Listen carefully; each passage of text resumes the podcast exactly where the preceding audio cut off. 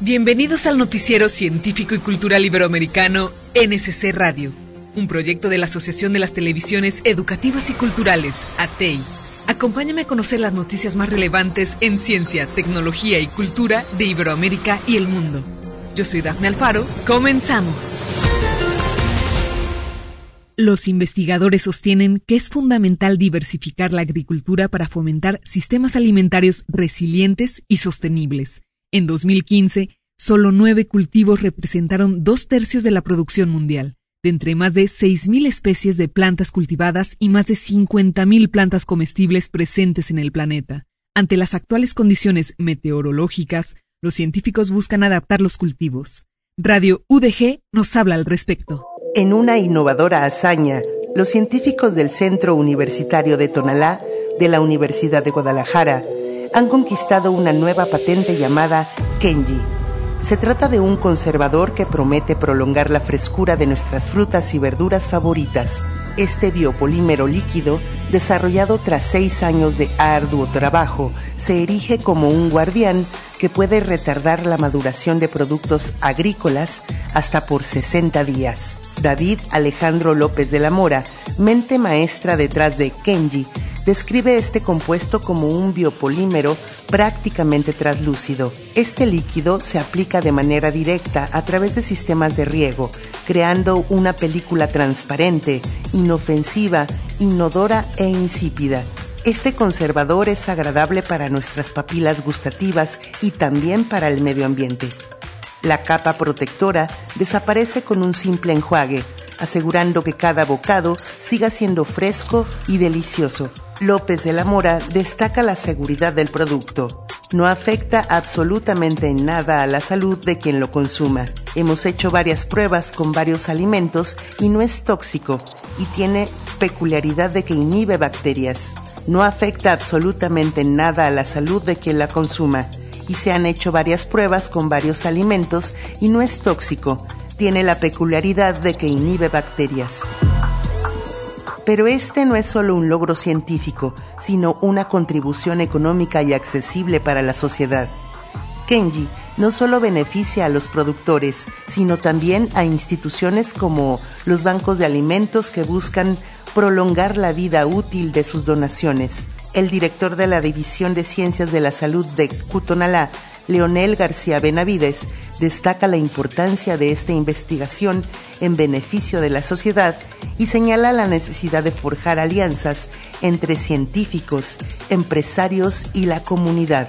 Kenji no solo es un conservador, es un testimonio del potencial transformador de la investigación científica. Prepárate para disfrutar de tus frutas y verduras favoritas por más tiempo con este sorprendente avance del Centro Universitario de Tonalá de la Universidad de Guadalajara, Jalisco, en México. Desde Red Radio Universidad de Guadalajara informó para NSC Radio Amaranta Soto. Minería, galvanoplastia, teñido y pintura, fabricación de automóviles, son actividades que emiten metales pesados tóxicos al medio ambiente. Los desafíos ambientales, los efectos socioeconómicos, así como la contaminación de cuerpos de agua, tienen consecuencias catastróficas en nuestra salud. Nuestros colegas de la Universidad Nacional de Mar del Plata desarrollan un innovador proyecto para la mitigación de daños. En el área de cerámicos del INTEMA, un grupo de trabajo investiga la absorción de metales pesados y arsénico sobre biomasas y su reutilización como materia prima de matrices cerámicas porosas, dando un punto de fijación al contaminante embebido en ellas. Se denomina biomasa a toda materia orgánica de un cuerpo vivo o no, ¿sí? que es un desecho, digamos. Una planta es una biomasa, pero el acerrín que uno puede sacar de un árbol talado, por ejemplo, también es una biomasa. Eh, nosotros utilizamos en particular biomasas vegetales de, seres muertos, digamos. Luego, estas biomasas que están contaminadas ahora nuevamente por un metal que fue absorbido sobre ellas o un contaminante que fue absorbido sobre esas, nosotros lo utilizamos como materia prima de matrices cerámicas y esto es lo novedoso de, de la técnica que utilizamos o de la tecnología que estamos tratando de implementar, porque en general la mayoría de los trabajos de investigación en, revistas científicas, hablan de absorción de contaminantes sobre biomasas y luego estas biomasas quedan como un nuevo contaminante y nadie dice muy bien qué hacen con esto. Entonces nosotros implementamos la utilización de estas biomasas generadas, eh, contaminadas, digamos, nuevamente, como materia prima de una matriz cerámica. ¿Y por qué hacemos esto? Esto lo hacemos para eh, darle a ese contaminante que lo sacamos de los cuerpos de agua, pueden ser ríos, lagos, lagunas, donde aparezcan, eh, para darles un eh, punto de fijación y que no vuelvan a justamente al medio ambiente. Sería bueno muy adelante o cuando se nos permita hacer una interacción con la industria también, que la industria ladrillera implemente esta tecnología para que las biomasas esas que nosotros decimos que sí retienen el metal pesado y que probamos que luego que se introducen en la matriz cerámica no se pierden, eh, queden, lo puedan utilizar ellos también y tengan un beneficio económico al tener que utilizar menos materia prima original. Desde Argentina, reportó para el Noticiero Científico y Cultural Iberoamericano NSC, la Universidad Nacional de Mar del Plata. El Premio Nobel de Física de 2010 fue otorgado a André Heim y Konstantin Novoselov por experimentos innovadores con grafeno, el material más revolucionario desarrollado y utilizado en el siglo XXI, pues es un millón de veces más fino que un cabello humano y más resistente que el acero. Es además un conductor extraordinario tanto de calor como de electricidad. En la UAH han desarrollado una patente del a menudo denominado material milagroso. El grafeno es un material destacado por ser duro, flexible, ligero y con una alta resistencia. Se calcula que este material es 200 veces más resistente que el acero y unas 5 veces más ligero que el aluminio. Con estas propiedades, el grafeno tiene aplicaciones en el sector energético, el de la construcción, la salud y la electrónica. Recientemente, la Universidad Autónoma del Estado de Hidalgo logró una nueva patente, método de un paso para la producción de óxido de grafenos a partir de grafito. La doctora Rosa Ángeles Vázquez García, profesora investigadora adscrita al área académica de Ciencias de la Tierra y Materiales, titular del grupo de estudio de la patente, nos comparte más al respecto. Eh, digamos, lo que normalmente en los laboratorios de todo el mundo hacen es usar este método que se llama Homer, que es un método a base de em, pues compuestos químicos bastante agresivos. Son muy tóxicos. Entonces el proceso eh, pues es complicado es tardado y al final lo que se produce es una cantidad de óxido de grafeno o de grafeno muy pequeña. Entonces la grandeza de la patente es que eh, no se utiliza ninguno de estos agentes tóxicos lo cual ya es una gran ventaja y la cantidad que se produce es bastante grande comparado con, con este otro método, que es, digamos, la, la, principal diferencia. Es que el, el, óxido de grafeno, pues al ser diferente al grafeno, eh, igual que él es precursor del óxido de grafeno reducido, que es muy utilizado, pues siguen siendo materiales costosos, no tanto como el grafeno, pero sí son costosos. El método que nosotros tenemos es un método que reduce en una gran cantidad los costos y sobre todo la toxicidad. Víctor Gerardo Ibarra, egresado del doctorado en Ciencias de los Materiales, nos comparte sobre los usos de este material. Este material, pues como se llama, es el, futuro, ¿no? Ya hay productos ahorita en, el mercado. Si vas a una tienda de donde venden cosas para carros, vas a encontrar este ceras que traen grafeno para que brille más y que le hace que se repele el agua y que dure más este bonito el carro, ¿no? El brillo del que cuando se le pone el recubrimiento. Eh, si nosotros pudiéramos insertar este producto en una pieza de un carro sería fantástico. No está tan alejado de la realidad porque ya se ha hecho. El detalle es, bueno, ¿quién lo va a querer, verdad? Porque también hay unos, este, dicen, bueno, es mucho, hay más problemas, ¿no? Pero, pero ya se puede hacer. El doctorado en Ciencias de los Materiales de la Universidad Autónoma del Estado de Hidalgo busca patentar el óxido de grafeno reducido, así como continuar con las investigaciones en materiales en favor del planeta. Para el Noticiero Científico Cultural Iberoamericano desde la Universidad Autónoma del Estado de Hidalgo, México.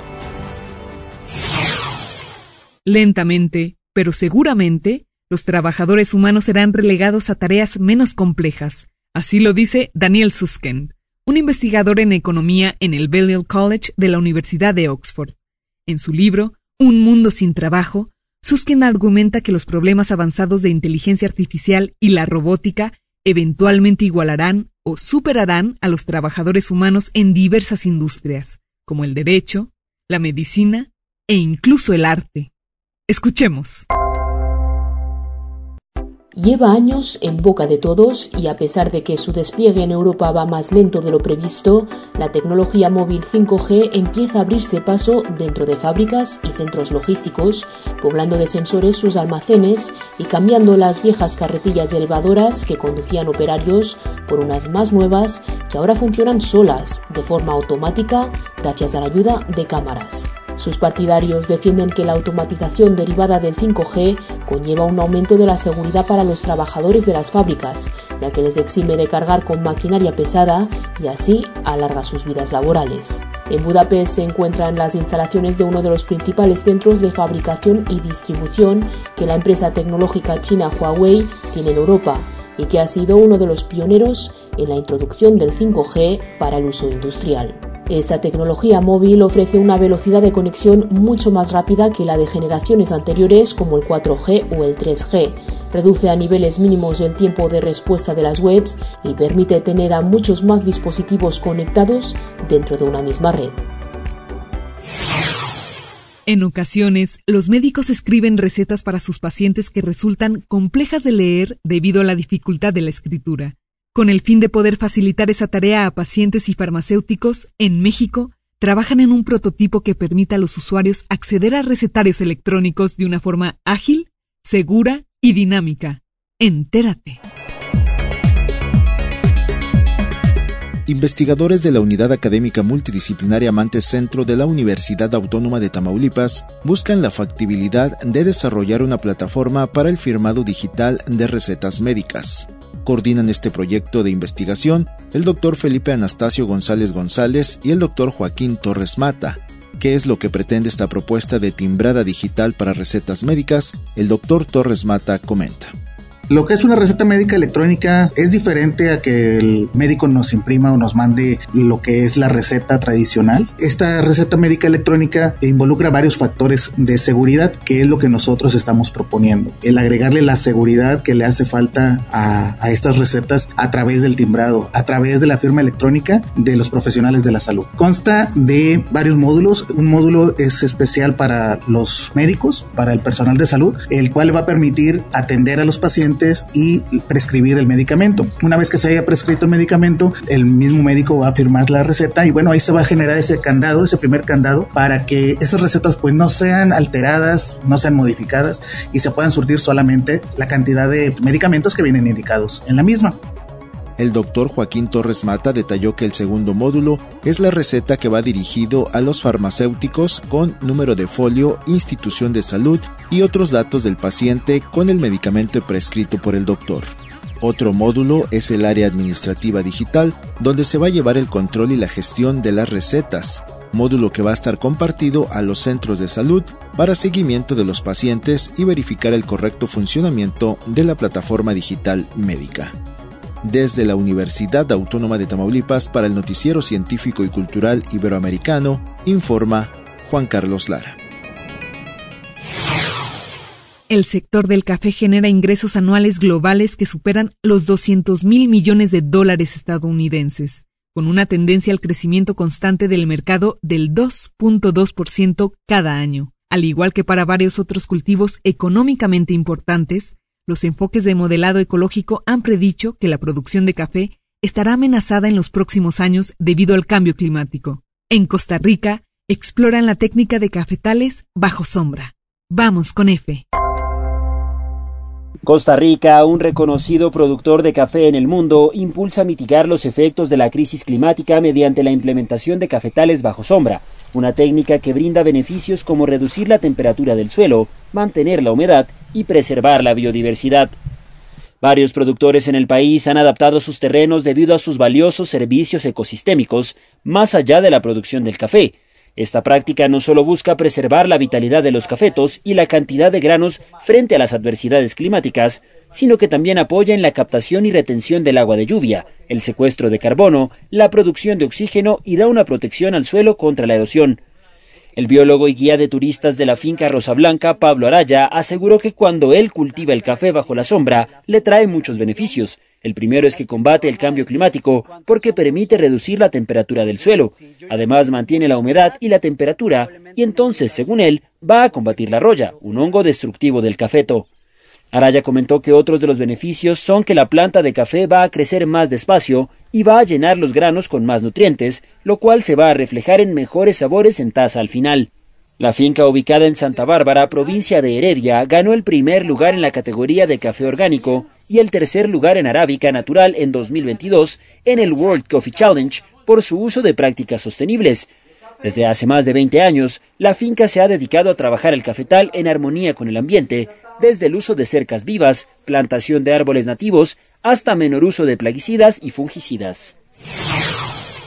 Nombrar es tan antiguo como el propio lenguaje y es probable que los lugares fueran nombrados en primera instancia por atributos del terreno como por ejemplo el lugar con los árboles, o el lugar en la colina, o con todos los animales. Con el tiempo, estos nombres fueron modificados, desarrollados, traducidos y malinterpretados. Tierras fueron conquistadas, cedidas y repobladas.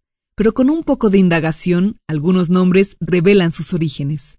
STBE nos habla de Honduras. El nombre de Honduras tiene varias hipótesis, una de ellas que venía del nombre Ibueras, otra que descendía de Guaymuras. La más común es que se deriva del término en español que significa profundo u hondo. Desde el punto, desde la perspectiva histórica, lo que se sabe es que la primera vez que se utilizó el término Honduras para referirse a una parte del territorio hondureño fue en 1508, cuando los exploradores y conquistadores españoles, Vicente Yáñez Pinzón y Juan Díaz de Solís, recorren la costa hondureña. Entonces, en la zona de lo que actualmente es eh, el Cabo de Honduras, pues ellos cruzaron y fueron ellos los que nombraron precisamente a esa región eh, como, como el nombre que les dije, Cabo de, de Honduras. Así es como se obtuvieron noticias del primer dato histórico del nombre del país centroamericano con el pasar del tiempo, los mismos exploradores llegan al Golfo de Honduras, pero ellos en ese entonces lo llamaron el Golfo de las Higueras. Es así que saltamos a 20 años después más o menos, hasta 1526 aproximadamente, cuando en un documento donde es nombrado Diego López de Salcedo como el primer gobernador de el Golfo de las Higueras y del Cabo de Honduras. Desde ahí es ya una perspectiva ya oficial, una perspectiva con características eh, geográficas establecidas. La historia de los nombres propios de Honduras y sus sitios oficiales es muy particular e interesante. La capital del país, Cinco Estrellas, lleva por nombre Tegucigalpa, que también tiene su historia, ya que inicialmente se decía que significaba Cerros de Plata, sin embargo, cuando se realizan los estudios respectivos, se ha encontrado que los aborígenes no conocían la plata, por lo tanto, es muy poco probable que conocieran la palabra. Tegucigalpa eh, podría ser eh, o podría significar el lugar donde se reúnen los señores. Y cuando uno hace recorridos por las colinas, los cerros, las montañas que están alrededor de la capital de Honduras, uno se va dando cuenta que hay sitios con arte rupestre y que donde hay arte rupestre normalmente son sitios sagrados o son sitios de reunión de personas pues con un perfil importante. La historia de Honduras es impresionante y aún tiene mucho por ser investigada en todos los aspectos. Desde Honduras para el Noticiero Científico y Cultural Iberoamericano NSC, informó Andrea Torres de STVE. El muro de Berlín, erigido en 1961, se alzó como una barrera física e ideológica entre Berlín Este y Oeste durante la Guerra Fría. Un hecho notable es la inmensa escala de su construcción. El muro abarcaba aproximadamente 155 kilómetros, compuesto por paredes de concreto, alambre de púas y torres de vigilancia. Su objetivo, prevenir el movimiento de los alemanes del este hacia el oeste y convertirse en un poderoso símbolo de la división entre las ideologías comunista y capitalista. Llega a Madrid por primera vez la mayor exposición dedicada al muro de Berlín. El 13 de agosto de 1961 se levantó el muro de Berlín entre dos formas de entender el mundo. A ambos lados, las historias de miles de personas. Su testimonio, a través de múltiples objetos, lo recoge la exposición El muro de Berlín, un mundo dividido. Luis Ferrero es el comisario de la muestra. El muro de Berlín, de alguna manera, es un gran mensaje para el siglo XXI. Nos habla precisamente la división de lo que las ideologías extremas pueden llevar a imponer en cuanto a represión y opresión sobre sus propios ciudadanos, pero a la vez es un símbolo eh, y un mensaje de optimismo, eh, eh, de, empoderamiento, de cómo la gente es capaz de pacíficamente agruparse y luchar, cuidar, preservar, actualizar su propia democracia en búsqueda de los derechos humanos más básicos. Esos intentos de escape, de lucha por la libertad, la democracia y los derechos humanos quedaron impresos en pequeños objetos cotidianos, una muñeca, un carrito de bebé, una cámara fotográfica o una bandera, presentes en la exposición, nos permiten conocer lo que implicó vivir en ese mundo dividido. Lo más importante de los objetos no es precisamente lo que vemos, sino lo que comprendemos, lo que sabemos de ellos. Eh, tenemos objetos que son obviamente muy grandes, como los 20 metros de, originales de, de muro, y objetos que son muy pequeños, que nos hablan precisamente de lo que esto significó en la vida normal de las personas de Berlín, de Europa y del mundo. La Fundación Canal, en Madrid, es la primera parada de esta exposición itinerante a gran escala sobre el muro de Berlín, que fue derribado 28 años después de su construcción. Más de 300 objetos originales, testimonios inéditos y el mensaje de que la libertad y la democracia son posibles. Asia Central es un territorio inexplorado incluso para los viajeros más experimentados. De sus cinco repúblicas, oficialmente la República de Uzbekistán es la más densamente poblada. Su nombre es una combinación de las palabras turcas uz, uno mismo, bek, dueño, y el sufijo persa stan, país. Esto se traduce esencialmente como tierra de la libertad. ¿Estás intrigado por este destino poco convencional? Entérate.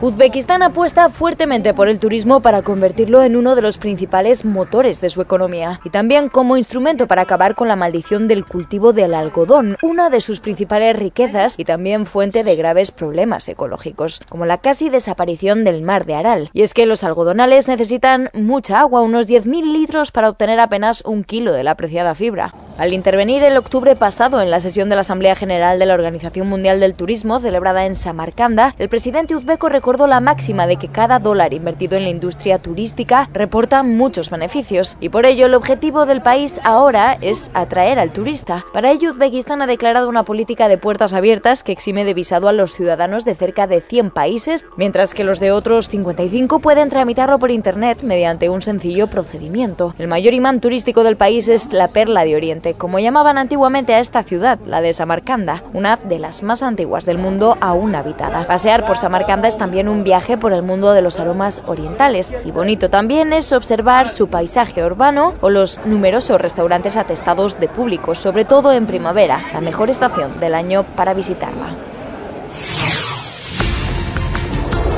Hemos llegado al fin de una emisión más de NSC Radio. Recuerda que nos puedes escuchar en Spotify, Google Podcast e iVoox, así como en el sitio noticiasnsc.com. Nuestros socios de la Asociación de las Televisiones Educativas y Culturales Iberoamericanas, ATEI, agradecen tu preferencia. Y de parte del equipo que hace posible el NSC, te decimos hasta pronto. Yo soy Dafne Alfaro y te invito a que nos acompañes en la siguiente emisión.